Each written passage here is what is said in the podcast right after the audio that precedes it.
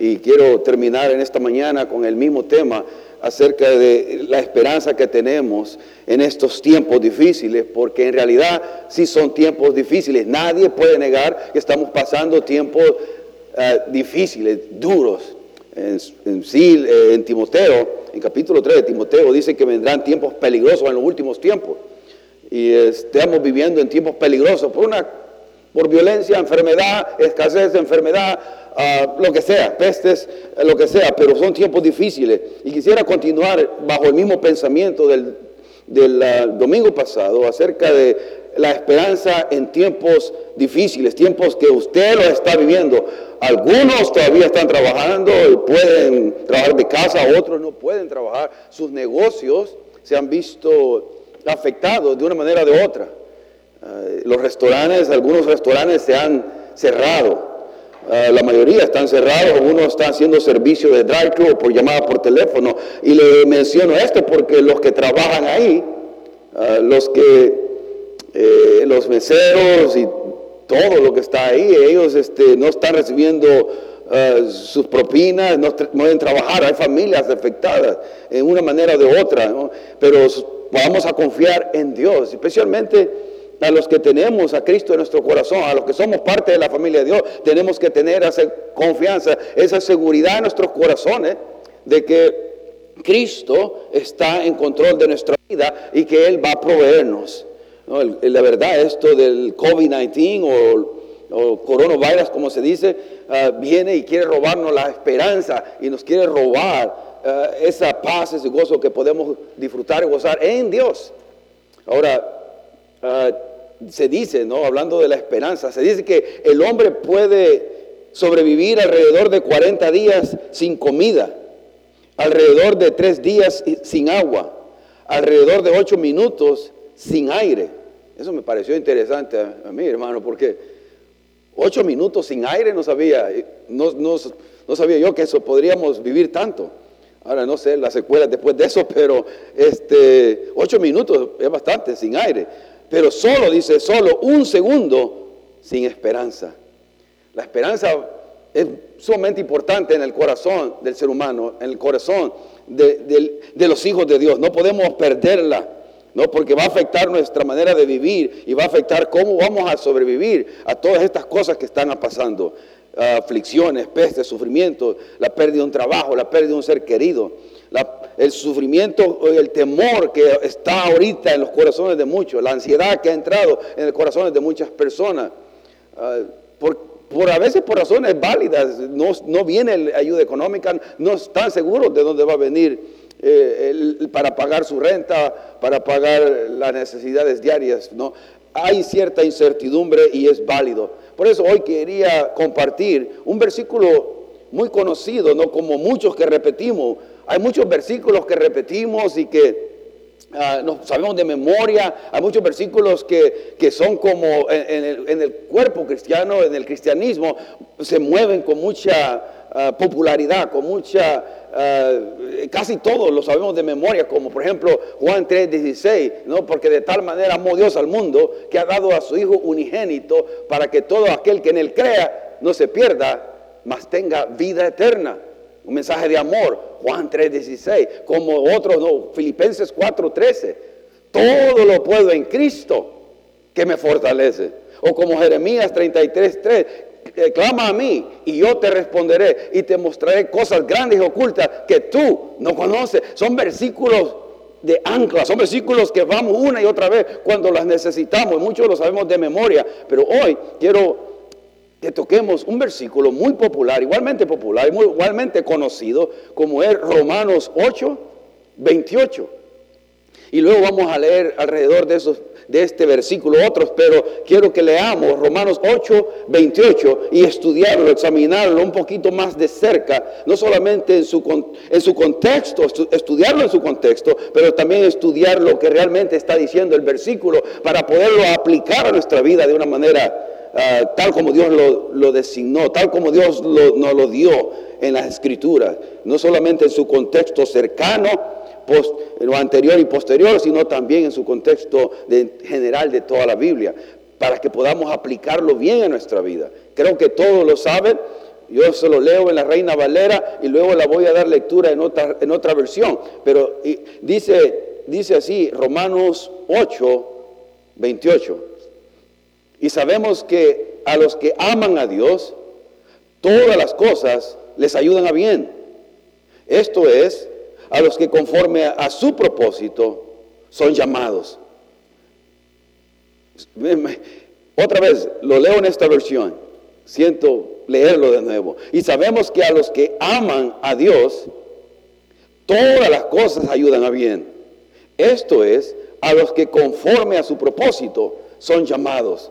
Y en la versión nueva Biblia viva dice, además, sabemos que si amamos a Dios, Él hace que todo lo que nos suceda sea para nuestro bien. Él nos ha llamado de acuerdo con su propósito. Ese, es el versículo, hermano, y quisiera que, entendiéramos algunas cosas importantes del libro de Romanos. Del libro, ¿Quién escribió el libro de Romanos? El apóstol Pablo. ¿Quién era el apóstol Pablo? Un perseguidor de la iglesia. Alguien que era un asesino. Alguien que andaba persiguiendo a la iglesia y mataba a los cristianos. Mataba a familias enteras. Ese es el que escribió el libro del, o la epístola o la carta designada a los romanos. Ah, eso para eso. Pero él, él fue el que lo escribió. Ahora, Dios lo transformó, lo cambió en camino a Damasco. Jesucristo mismo se le presentó y cambió su vida por completo. Y ahora él escribe este pasaje. ¿no? En su contexto de este versículo 8:28 está lo que hablábamos el domingo pasado, que es Romanos 8:18, donde dice, pues tengo por cierto que las aflicciones del tiempo presente no son comparables con la gloria venidera que en nosotros ha de manifestarse. El anhelo de la creación es ver la manifestación y la revelación de los hijos de Dios. Pero es contexto de este Romanos 8:28, son las aflicciones, son es el dolor, son padecimientos, son pestes, son situaciones difíciles, económicas, lo que sea, emocionales.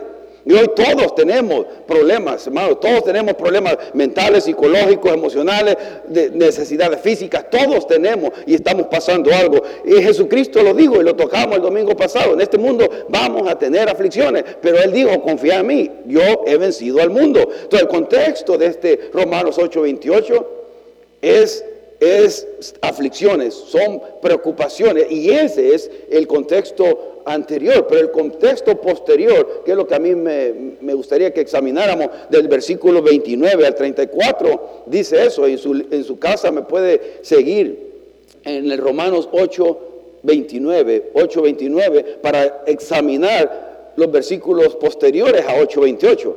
Y vamos a volver al 28 nuevamente, pero quiero que examinemos el contexto. Dice el 29, porque a los que antes conoció, también los predestinó para que fueran hechos conformes a la imagen de su Hijo, para que Él sea el primogénito entre muchos hermanos.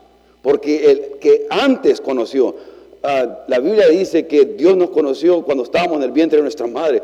Dios le conoce, Dios conoce, Dios ha predestinado a un grupo de personas que nos, que, nos quieren hacer igual y semejantes a Cristo Jesús.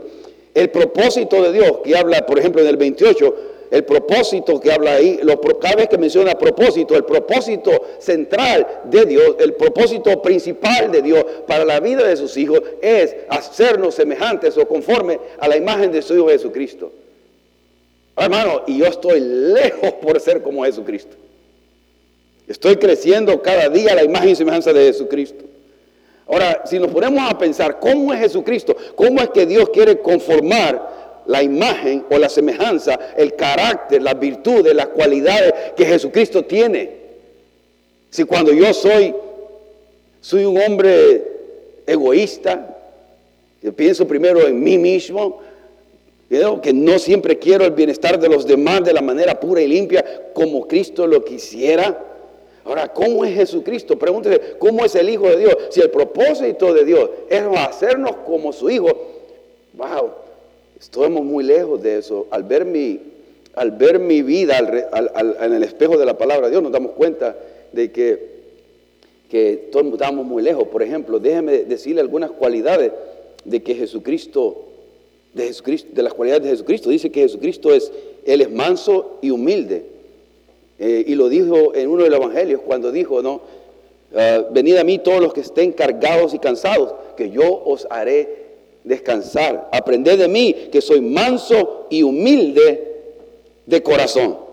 Imagínense, es, él es manso y humilde. Y mansedumbre es fuerza bajo control. Y la humildad no, se trata, no, no, piensa en sí mismo nunca. Siempre se trata de la otra persona. No tiene nada que demostrar, nada que probar. Está bien en sí mismo. La otra parte, eh, que él dice que es lleno de gracia y de verdad. Jesucristo, en su cualidad, en su virtud, es lleno de gracia y de verdad. No solamente gracia, sino verdad. No solamente nos alcahuetea, sino también nos da lo que necesitamos escuchar, la verdad. Y ese debe ser la personalidad de nosotros. No solamente alcahuetear a las personas, no, sino también hablarles verdad. Las dos actúan al mismo tiempo. Y ese es Jesucristo, lleno de gracia y de verdad al mismo tiempo. Generoso, bondadoso, paciente. cuánta paciencia nos hace falta ahora, hermano. Lidiando con los tráficos, lidiando con tantas cosas ¿no? en el diario vivir. Santo, veraz, siempre busca el bien de los demás antes que el de él. Benevolente, misericordioso, amoroso. Él es bueno, lento para la ira, perdonador, justo, eterno. Y podríamos decir muchas cosas más de, quién es Jesucristo. Oh, hermano, esto, esto, si nosotros, esto es lo que tiene Dios en mente que seamos que seamos ah, como su hijo, conformarnos como su hijo, parecernos más a su hijo, pero en nuestra manera de actuar, de pensar y de sentir. Imagínense que si nosotros fuéramos más como Jesucristo, que es el propósito central de Dios, menos peleas evitaríamos en nuestro matrimonio, menos peleas habría en nuestras relaciones con nuestros hijos, en nuestros compañeros de trabajo, en nuestros negocios vamos a actuar honradamente. No nos importaría, por ejemplo, si soy como Jesucristo, no me importaría darle crédito a alguien cuando merece crédito. Reconocer lo bueno en otra persona y hacerlo de corazón. No pelearíamos por ser siempre el número uno. Cuando tenemos la actitud y como pensamos y sentimos y actuamos como Jesucristo, cuando hacemos eso, es que estamos glorificando a Dios. Pero eso es lo difícil, hermano, porque nosotros somos egoístas y siempre queremos ser los primeros en todo. Y ser los que ganamos la conversación y ser los que ganamos el argumento. Pero Dios tiene otra en mente, quiere hacernos semejantes a su Hijo, con estas virtudes estas cualidades. Y entonces, en contexto de las aflicciones, en el contexto de cualquier necesidad que pasamos, Dios quiere usarla para hacernos como su Hijo. Y eso no va a ser placentero, va a doler. Sigue diciendo el versículo 30, en el Romanos 8:30 dice, y a los que predestinó, a estos también llamó. Y a los que llamó, a estos también justificó. Y a los que justificó, a estos también glorificó. Muchas veces nos quedamos nosotros en la justificación, ¿no? que nos llamó y que nos predestinó, pero no hablamos de la glorificación. Ah, pero este es lo que se conoce, los teólogos lo mencionan, o los expertos, los eruditos, como quiera usted decir, le dicen que es la corona, la cadena de corona de salvación, que es que Jesucristo me predestinó, pero porque yo fui predestinado, predestinado, Dios me llamó, y porque me llamó, me justificó, y porque me justificó, Él también me glorificó. Ahora, ¿cómo se mira usted, hermano, hoy en día? ¿Cómo se mira? ¿Se miran ya glorificados? Nos vemos ya en triunfo, en victoria, nos vemos ya como que realmente ya nos vemos totalmente transformados, cambiados, imagen y semejanza de Cristo. Nos vemos no de esa manera, tendemos a menospreciarnos, tendemos a bajar, a, pensar mal de nosotros mismos ¿no? y a darnos de palo. Pero Dios ya no nos mira así. Dios dice que nos predestinó, a los que Él predestinó, él los llamó, a los que llamó Él justificó, a los que justificó Él ya nos ha glorificado. Y ese es lo, que lo que a mí me llamó la atención en esto, hermano, el tiempo del verbo en el cual están cada uno de estos, eh, eh, de, estas, como de estas palabras, predestinó, llamó, justificó, glorificó. Ahora, muchos enseñan que está en tiempo pasado y es válido porque el tiempo en el cual estos verbos están en el griego, no se pueden transmitir ni al, ni, español, ni inglés, ni cualquier otro idioma. Es bien especial del griego. Y el, el tiempo en el cual esto está, es todos estos, estos cuatro verbos, está en el auristo indicativo, voz activa. Yo sé que eso no es fácil comer, ¿no? Pero déjeme explicarle nada más. Eso quiere decir que es una acción que se llevó a cabo en un momento específico, pero no se define cuándo pasó eso. Y la voz activa quiere decir que el sujeto es el que ejecuta la acción del verbo. Eso quiere decir que Dios mismo es el que predestinó, llamó, justificó y el que glorificó. Y lo dicen muchos pastores, maestros, enseñan que es en el pasado, porque es la única manera de decirlo. Eso ya ha ocurrido en el cristiano. Esto ya lo ve Dios como un hecho dado en el Hijo de Dios. Ya está dado esto. Ahora, nosotros no nos vemos ya glorificados, nos vemos todavía en la lucha contra esos ah, malos hábitos que tenemos pecaminosos, contra los malos deseos, los malos pensamientos, los pensamientos lascivos que tenemos. Todavía no nos vemos en esto glorificados y porque no nos vemos glorificados por nuestras faltas y pecados y debilidades que tenemos, todavía tendemos a vernos como que no, no tenemos el valor que Dios nos da. Pero Dios ya nos mira terminado la obra completa, porque cuando Cristo murió y resucitó y nos llamó a nosotros, Él ya hizo la obra completa. Si usted le da su vida a Cristo, Él ya la da como terminada, porque es como Él actúa, es como Él hace las cosas. No lo entendemos, no lo comprendemos, pero es lo que la Biblia declara. Es por fe que somos salvos, no es por obras, no es por nada que podamos hacer. Ahora el versículo 31 sigue diciendo esto, que pues diremos esto. Si Dios es por nosotros, ¿quién contra nosotros? Pregunta, ¿será que el COVID-19 va, ha agarrado sorprendido a Dios? ¿Será que el la coronavirus esto ha agarrado sorprendido a Dios y le agarró en el cielo un ups? Ahora no sé qué va a pasar. Ahora no sé qué va a suceder. Ahora no sé qué va a pasar con mi pueblo, con mis hijos, si está esa enfermedad rodeando. Dios está bajo control y está en control de su vida. Hermanos, tengamos calma, tranquilidad, porque hay personas que me escuchan. Y si usted no conoce a Cristo, pues vaya a Dios. Y es el tiempo de, buscar a Dios con el corazón. Dios le ama. Dios le ama. Dios nos ama. Y no nos ama porque somos buenos. Nos ama a pesar de que somos pecadores. Venga a Él. Ríndase a Él, pídale ayuda a Él. La ayuda vendrá de Él. Acaba de leer el pastor Dan ese, ese, versículo, ese pasaje tan precioso de Salmo 91. Son promesas que son para los hijos de Dios.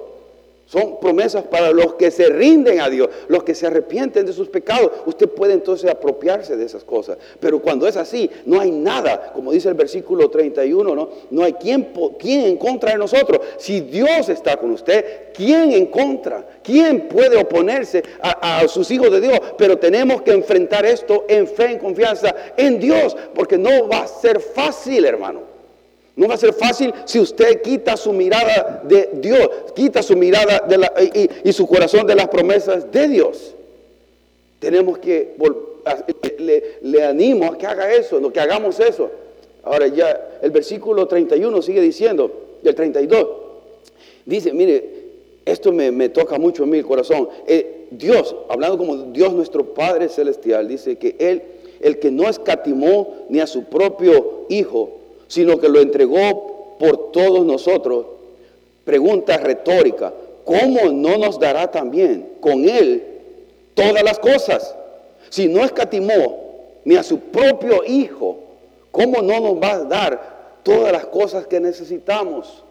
Eh, eh, uno de los evangelios dice, buscar primeramente el reino de Dios y su justicia. Y, y todo lo demás va a ser añadido. Todo lo demás es frijolitos, techo, ¿no? abrigo, todo va a ser añadido.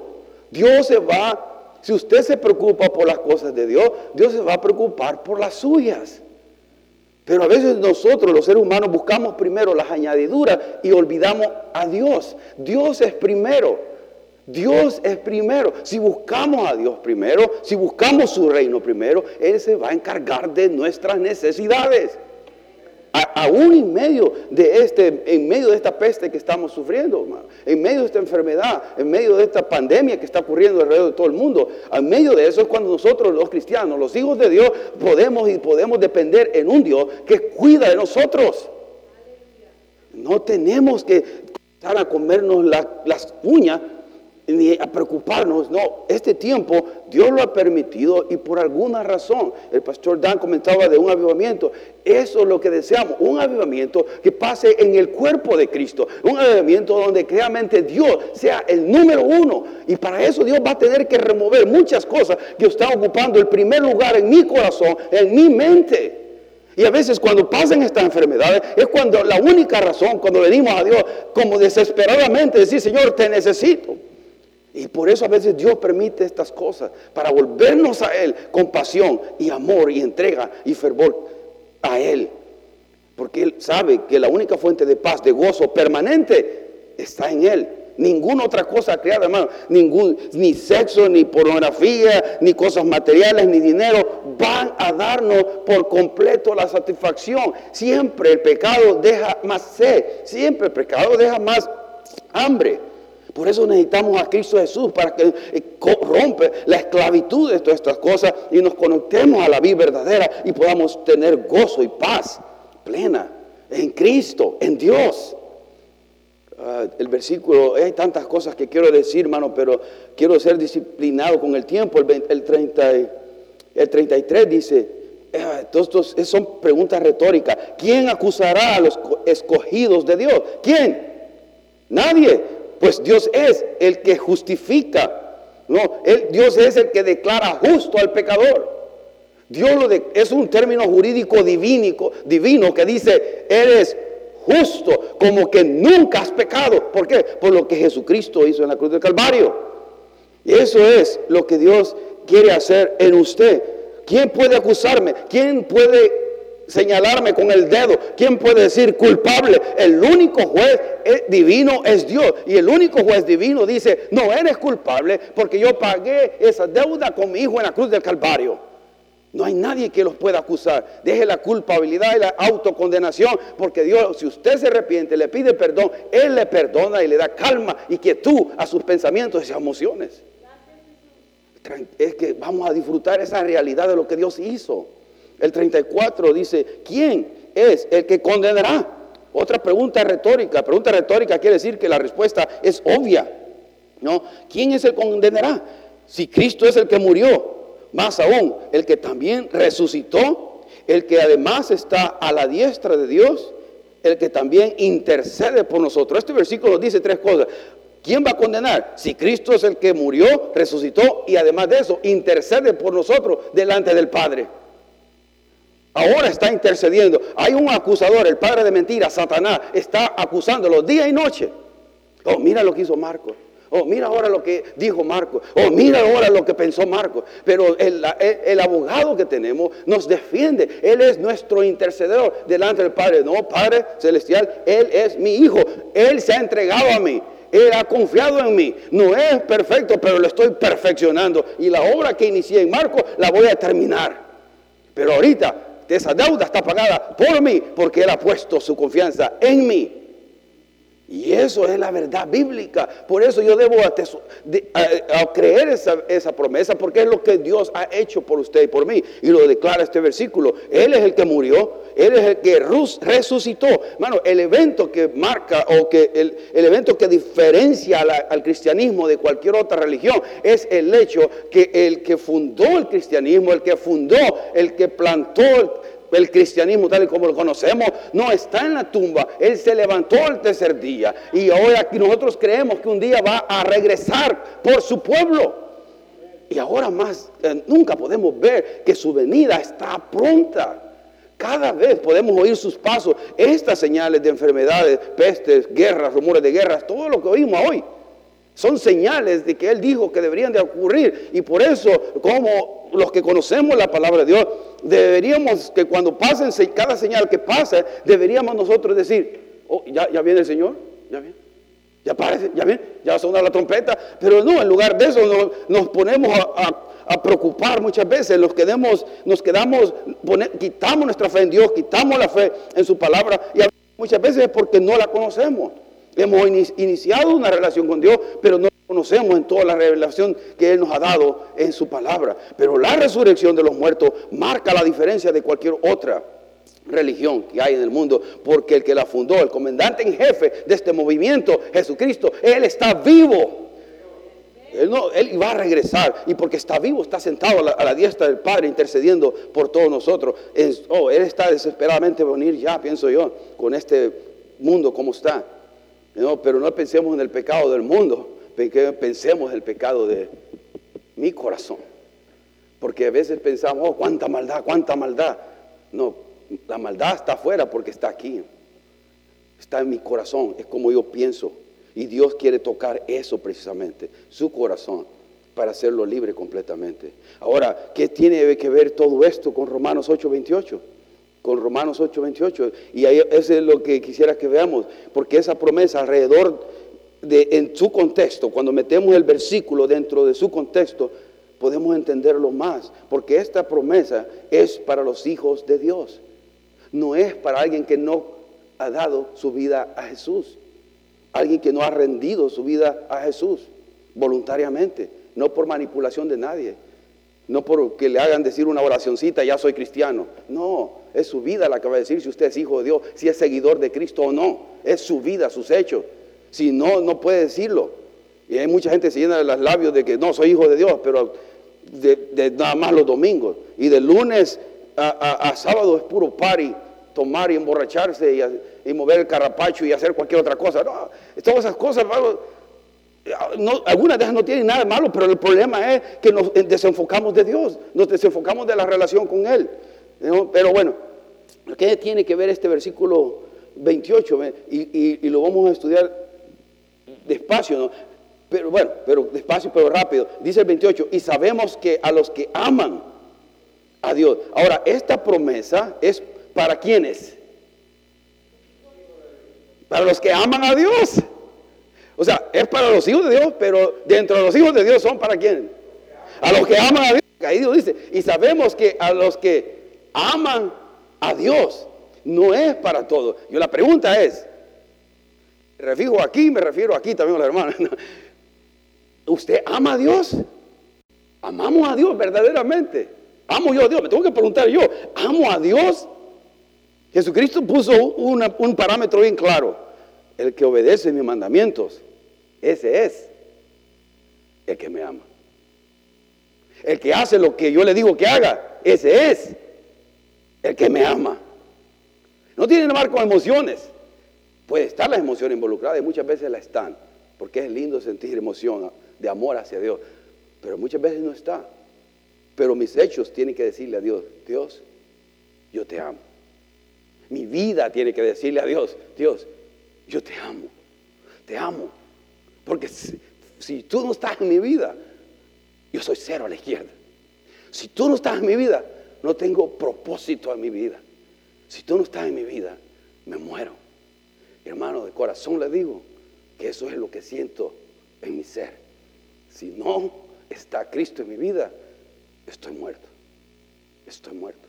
Porque yo era suicida era suicida y no quería vivir más. Fue hasta que Cristo vino, el propósito y el deseo de vivir entró a mi vida. Cuando Cristo vino a mi vida, entonces pude ver la vida con aventura, con amor, con alegría. Y, Él puso paz en mi corazón, paz que no podía entender.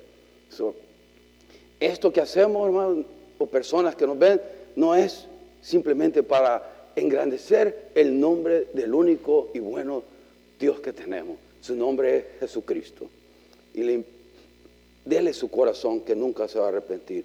La, otra, la, segunda parte que dice, todas las cosas ayudan a bien. Para los, y sabemos que a los que aman a Dios, todas las cosas les ayudan a, bien.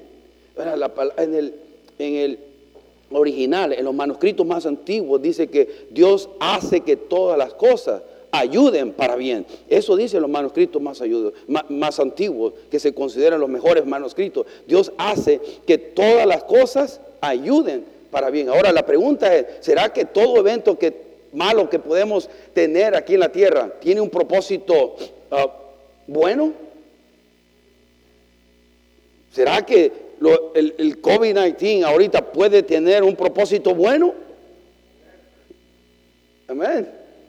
Ahora, pero y tenemos que recordarnos esto y sabemos que a los que aman a Dios, todas las cosas, no, Dios va a hacer, va a hacerlas de alguna manera que produzca un beneficio temporal o eterno en la vida de, los que le aman, de los que le aman. Ahora, ¿se acuerdan? Esto lo vemos más claro en la historia de, José, ¿no? La historia de José es ah, cuando fue vendido los mercaderes, se fue a Egipto, en Egipto cayó en prisión, estuvo en prisión por varios años ahí, ah, de ahí fue y llegó a ser el, segundo de, eh, en poder de todo el mundo, porque Egipto en ese tiempo era la nación más poderosa, la potencia más poderosa que existía. Y eh, José fue el segundo después del faraón y llegó a, y Dios lo usó poderosamente, pero fueron los hermanos por su por su enojo, por su envidia con él, fueron que lo echaron en un pozo, lo golpearon y, lo vendieron a unos mercaderos, se lo llevaron a Egipto y él sufrió. Y fue como 12, 13 años que él fue padecimiento tras padecimiento. Pero miren lo que dice en Génesis 50, 20, hacer esto, hablando, hablando José, de sus, diciéndole estas palabras a sus hermanos, diciendo esto, es verdad que ustedes pensaron hacerme mal pero Dios transformó ese mal en bien para lograr lo que estamos viendo, salvar la vida de mucha gente. Y todo el mundo fue salvo por José. ¿Por qué? Porque todas las naciones de ese tiempo llegaban a Egipto a comprar comida por la hambruna que había llegado en todo lugar. No había nada que comer. Ahora, qué bueno va a salir de este virus COVID-19. Qué bueno puede salir. No, yo he estado pensando en cosas. Qué bueno puede salir. No, porque si muchos están sin trabajar, otros están sufriendo la enfermedad, otros están, ya pasaron a la eternidad, ¿no? y algunos sin Cristo han pasado la eternidad. Otros, eh, pero qué bueno puede ocurrir de esto, ¿cómo? ¿Qué cosa?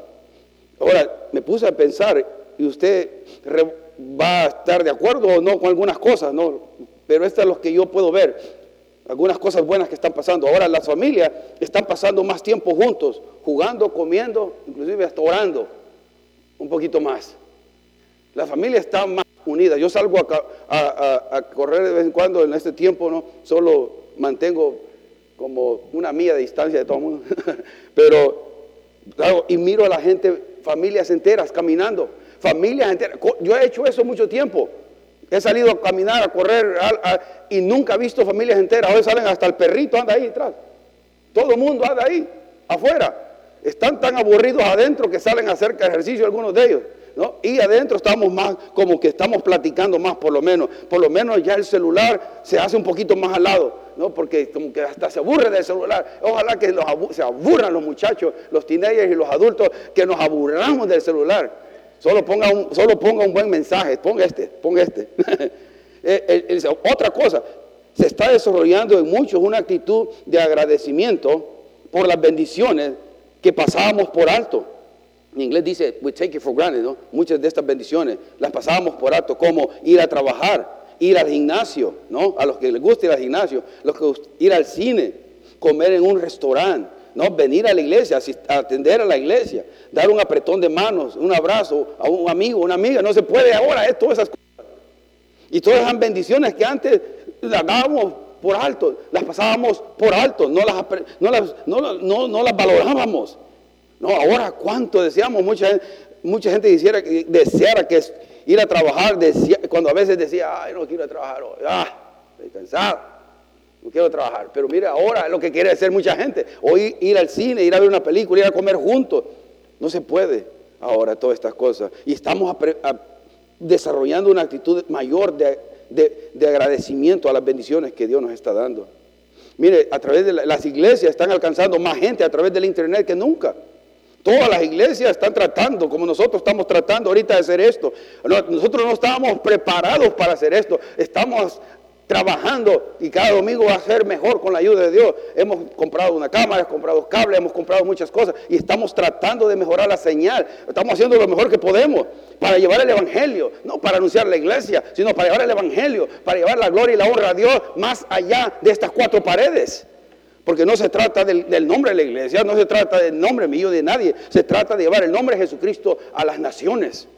Y esto lo puede escuchar quien sea en, el internet. So, eso está pasando. Muchas personas también están escuchando las predicaciones de varias iglesias, ¿no? Eso es cosa buena. Se están edificando sus vidas. Podemos reexaminar nuestra fuente de seguridad, ¿no? Estamos volviendo a examinar dónde, en qué está puesta mi confianza, mi seguridad. O en el dinero, pues hoy ya no hay dinero. En las cosas materiales, en las cosas materiales ahorita está incierta, incierta. Entonces ahora mi tengo que reexaminar mi corazón.